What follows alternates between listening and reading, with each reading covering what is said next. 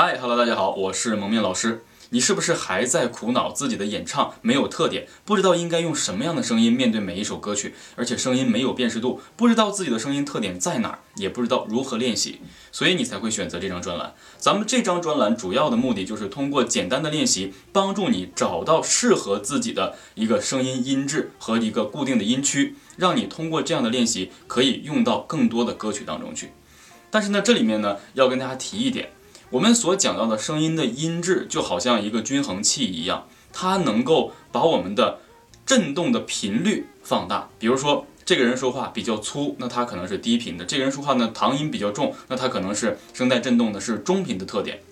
这个人说话呢比较纤细嘹亮，他可能是声音振动呢是一个高频的特点，并不是说谁唱的多高多低，所以这跟音的高度没有关系，只是他声带被气息穿过振动出来的一个音质特点。啊，所以这样，呃，跟大家去这样做一个解释。那我在这儿呢，希望能够通过以下的一些例子，让你知道你的声音和谁的更相似。你比如说，我在这儿呢，低频音质，我给大家分别去列举了几个男歌手，比如说陈小春、张敬轩、简弘毅、王晰、张宇、韩磊、朴树。我们仔细想一下，这些男歌手，无论是唱歌还是说话，声音的低频共振都是比较多的。女歌手呢，有梅艳芳老师、蔡琴、黄小琥、徐小凤等等。所以他们不光演唱，说话的时候都是透着这个低频，比较宽厚。那么中频音区呢？你比如说像苏有朋、陈奕迅、品冠、刘德华、李克勤、赵雷、李宗盛、宋冬野、杨宗纬、张学友、薛之谦、迪克牛仔、谢霆锋、呃李健、李荣浩、李圣杰、郑中基、梁博、周华健、任贤齐、毛不易等等这些人。他们都是中频音质共振比较多的，很多人可能会没有太理解，说，哎，不对啊，那个老师，迪克牛仔他的高音那么高，大家要记住，我说的是他整个音质的共振，也就是说，不是说他能唱得高，他就是高频的共振，他是建立在中频共振，然后唱的音高更高，也就是说，他的声音质地并不是那种纤细的，呃，特别尖细的、很薄的，而是在中频比较嘹亮的这种。这个跟演唱的高度高低是一点关系都没有，所以请大家一定不要混淆。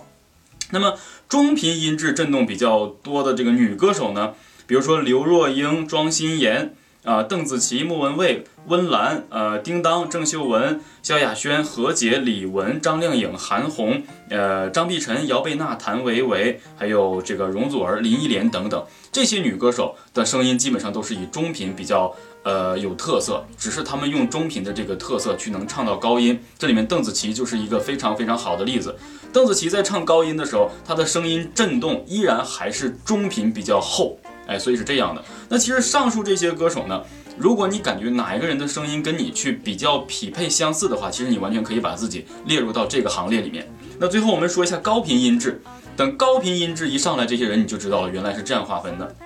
比如说林俊杰、林志炫、张信哲、曹格、张雨生，呃，包括这个动力火车、齐秦、周传雄、王杰、周杰伦、周兴哲、光良，还有汪苏泷这些男歌手，不用唱歌，听他们说话就建立在一个高频的一个状态，很纤细，而且很透明、很薄的这种感觉。然后呢，女生比如说徐佳莹、田馥甄、王菲、邓丽君、梁静茹、陈慧琳、王心凌、蔡依林、弦子、周蕙。呃，杨丞琳、韩雪、张含韵、萨顶顶，大家会发现，这样一划分的话，你会通过音质把整个这些男歌手、女歌手常见的这些人划分出不同的声带震动的特质。我为什么要给大家这样划分呢？你可以自己拿自己生活中的这个说话舌的状态，去套用到这些人、这些歌手的音质上，你大概就知道，哦，原来你是一个什么样的一个。呃，声带振动频率的一个人，那咱们举个例子啊，因为这个是一个小的轻理论，我必须给大家讲懂。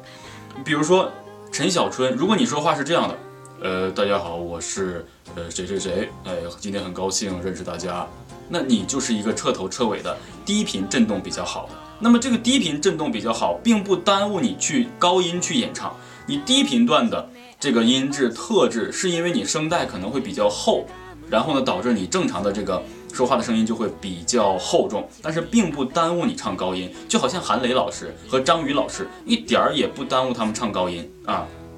然后呢，中频，你比如说苏有朋，大家可以仔细回忆一下苏有朋说话，可能就是声音特别亮，哎，包括像刘德华，尤其是像这个，呃。这个周华健、任贤齐，包括还有呃这个张学友老师，他们的声音震动基本上都在中频，会比较明显啊。那比如说像这个高频呃高频震动的比较多的，像林志炫呐、林俊杰啊、张信哲呀，平时一听他们说话，你就能够体会到这个声音飘起来，特别纤细。你这张信哲老师唱歌也是。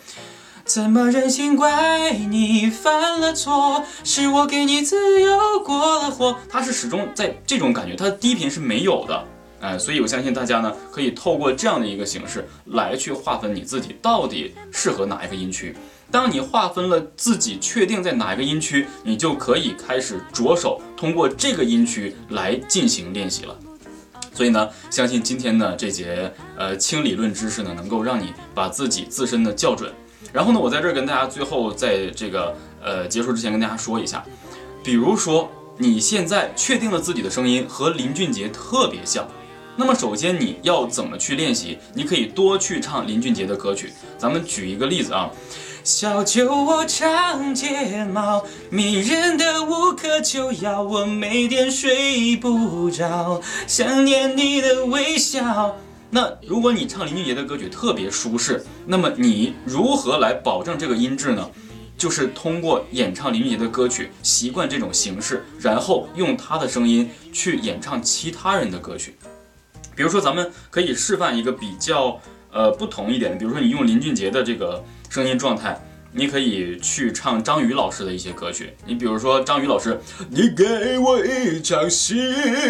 你看着我入迷，他是比较声音比较厚重，相对靠后的。那你如果用林俊杰的方式的话，如果能唱其他人的歌曲的话，证明你就可以固定这个你习惯的音质。举个例子，你给我一场戏，你看着我入迷。哒哒哒哒哒，剥落的感情，痛得不知怎么舍去。就是习惯用这样的音质去唱不同人的歌曲，放弃一切其他歌手的模仿，你就可以慢慢的找到你自己的一个音质。好了，那今天呢就和大家啰嗦这么多，下一节我们开始针对不同人群的不同的声音震动的特质来进行单独的锤炼。好了，今天就到这儿，我们下节不见不散，拜拜。